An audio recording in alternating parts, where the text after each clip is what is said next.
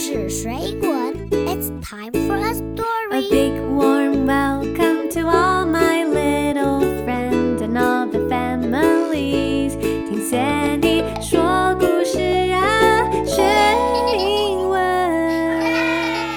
It's time for a story. Let's have some fun. Hello, kids. This is Sandy. 我是彩玉老师。 Hello, friends. This is Eno. 欢迎收听这一集的儿童双语新闻。 Welcome to this month's News for Kids. Today's story is about Canada's wildfires. 今天我们要一起来关心加拿大的森林大火。 I remember last year, America had crazy wildfire too. 去年，美国加州曾经经历过非常严重的野火季节， 不止烧掉森林，还烧毁很多人的家园。不过啊，今年二零二三年五月左右开始，加拿大经历了前所未见的野火季节，比美国去年的状况还要糟哦。How bad is it? 有多糟啊？根据官方统计，加拿大今年的野火已经烧掉两个台湾的面积了。Wow, that is not good. And you know what? The fire have created so much smoke that it can be seen from space. 就连外太空都看得到这一次加拿大野火所产生的浓烟哦。 Oh no, that is terrible. If you want to know more about Canada's wildfire, you can go to the show notes and download our newspaper for free. 需要文字对照的小朋友，请前往本集节目详细资讯栏下载这一集的儿童双语新闻报纸。那接下来就让我们进入今天的新闻本文。你可以把报纸印出来，跟着我一句一句慢慢的念哦。Let's get ready for today's kids news about Canada's wildfires.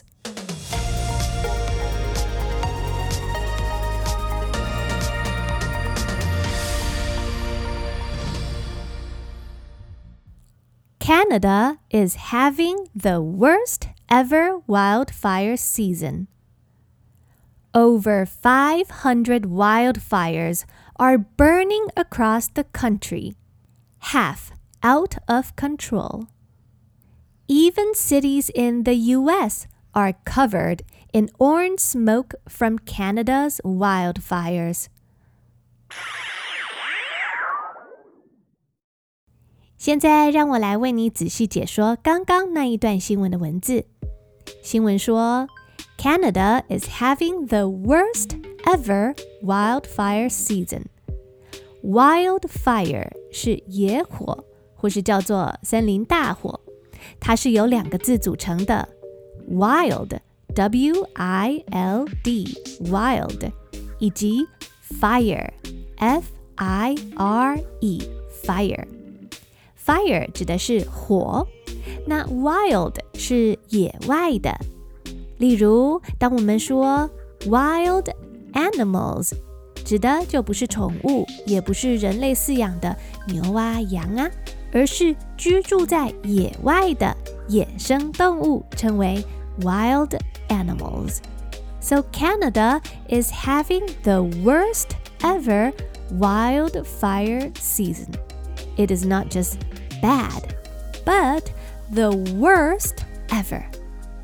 就是说，有史以来最最最糟糕的，the worst ever，从来没有像今年这么严重过。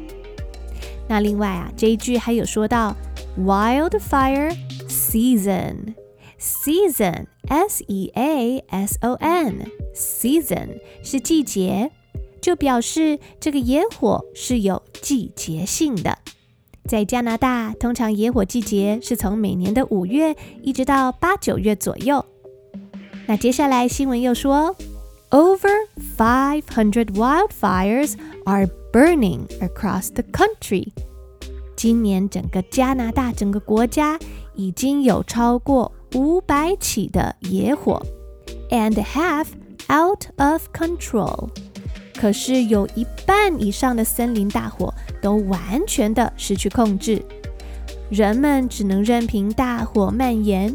甚至很多大火影响到人类居住的城镇，造成人类伤亡、房屋烧毁。加拿大政府还紧急发出疏散命令，总共有十几万以上的人需要紧急撤离家园哦。那新闻最后说，Even cities in the U.S. are covered in orange smoke. City, C-I-T-Y 是城市，像是台北市 （Taipei City）、台中市 （Taichung City）。那么，U.S. 指的是美国。有些人会称美国为 America，但其实美国的英文全名是 The United States of America。 你也可以简称美国为 The United States，或是 The States，或是直接用字母简称为 The U.S. So many cities in the U.S. are covered in orange smoke. 加拿大野火浓浓的烟飘到了他们隔壁的国家美国， 让许多美国城市的天空都笼罩着橘橘灰灰的烟雾，影响呼吸健康。那么，smoke，s m o k e，smoke 就是烟，像是烧东西、抽烟所产生的烟，都可以叫做 smoke。那这些 smoke 里面都含有有害的物质，吸入过量会影响身体的健康。加拿大野火造成空气恶化严重，还让远在美国的许多学校都必须要停课，小朋友戴上口罩，待在家里跟室内，避免外出。也因为天空灰蒙蒙的，能见度不佳，影响许多飞机，还造成航班延误哦。So that's all for today's news。以上是今天的新闻全文。小朋友记得可以把这一集的儿童双语报纸印出来练习阅读。那接下来我要为你再把新闻内容念两遍。第一次慢慢念，让你慢慢跟；第二次我会用正常的速度念哦。Canada is having the worst ever wildfire season. Over 500 wildfires are burning across the country, half out of control. Even cities in the US are covered in orange smoke from Canada's wildfires. Canada is having the worst ever wildfire season. Over 500 wildfires are burning across the country, half out of control. Even cities in the US are covered in orange smoke from Canada's wildfires.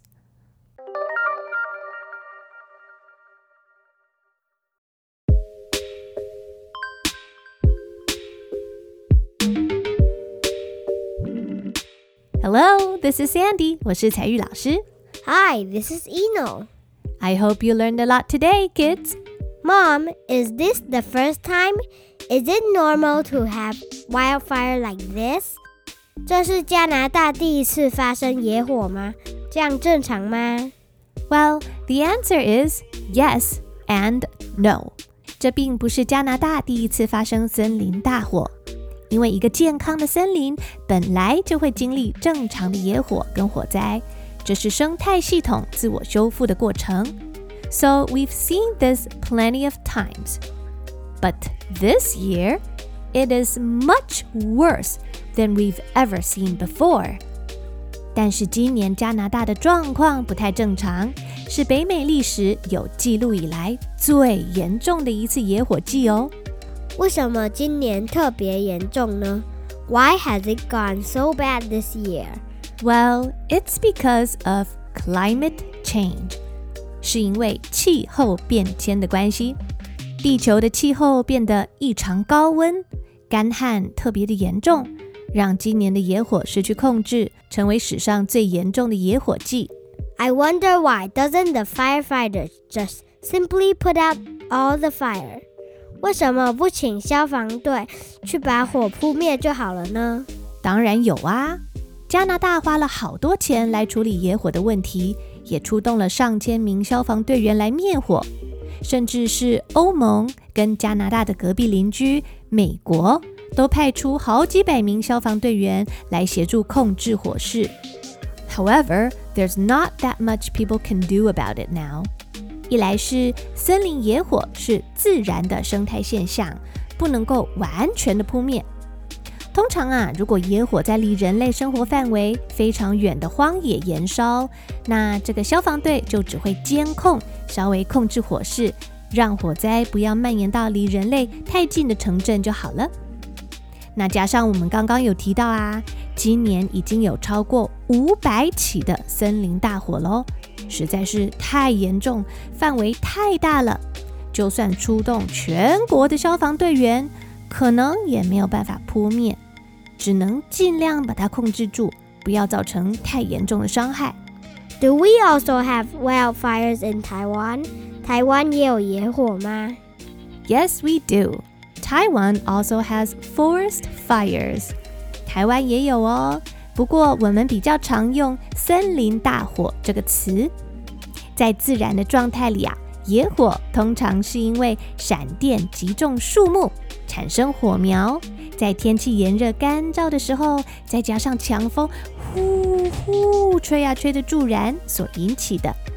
不过在台湾呢，根据调查，有超过百分之九十五以上的森林大火都不是自然发生，而是因为人类所引发的哦。How？像是有些农民会在作物收成之后放火燃烧残余的作物。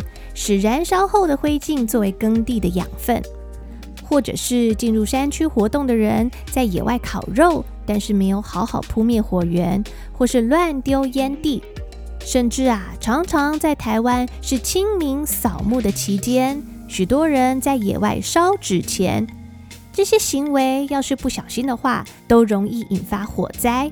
森林里面又有很多的树木，一不小心就造成森林大火。We must be more careful. That's right. Well, that's all for today's podcast. We hope you like it. 如果小朋友需要文字对照的话，记得前往详细资讯栏下载本集的儿童双语报纸。也欢迎大家前往评分评论区，帮我们的节目留下五颗星。大朋友、小朋友也可以多多留言，告诉我们你听完节目的感想。那如果你愿意支持听故事学英文，永续经营，长久以免费的方式提供孩子们学习资源，邀请听众朋友进一步支持跟赞助，我会把赞助链接放在详细资讯栏哦。My friends, we look forward to seeing you in the next episode. Until next time, this is Sandy. See you later, alligator. This is Eno in the wild crocodile.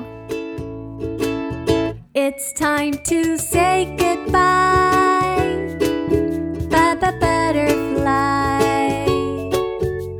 See you later, alligator. And a wild crocodile.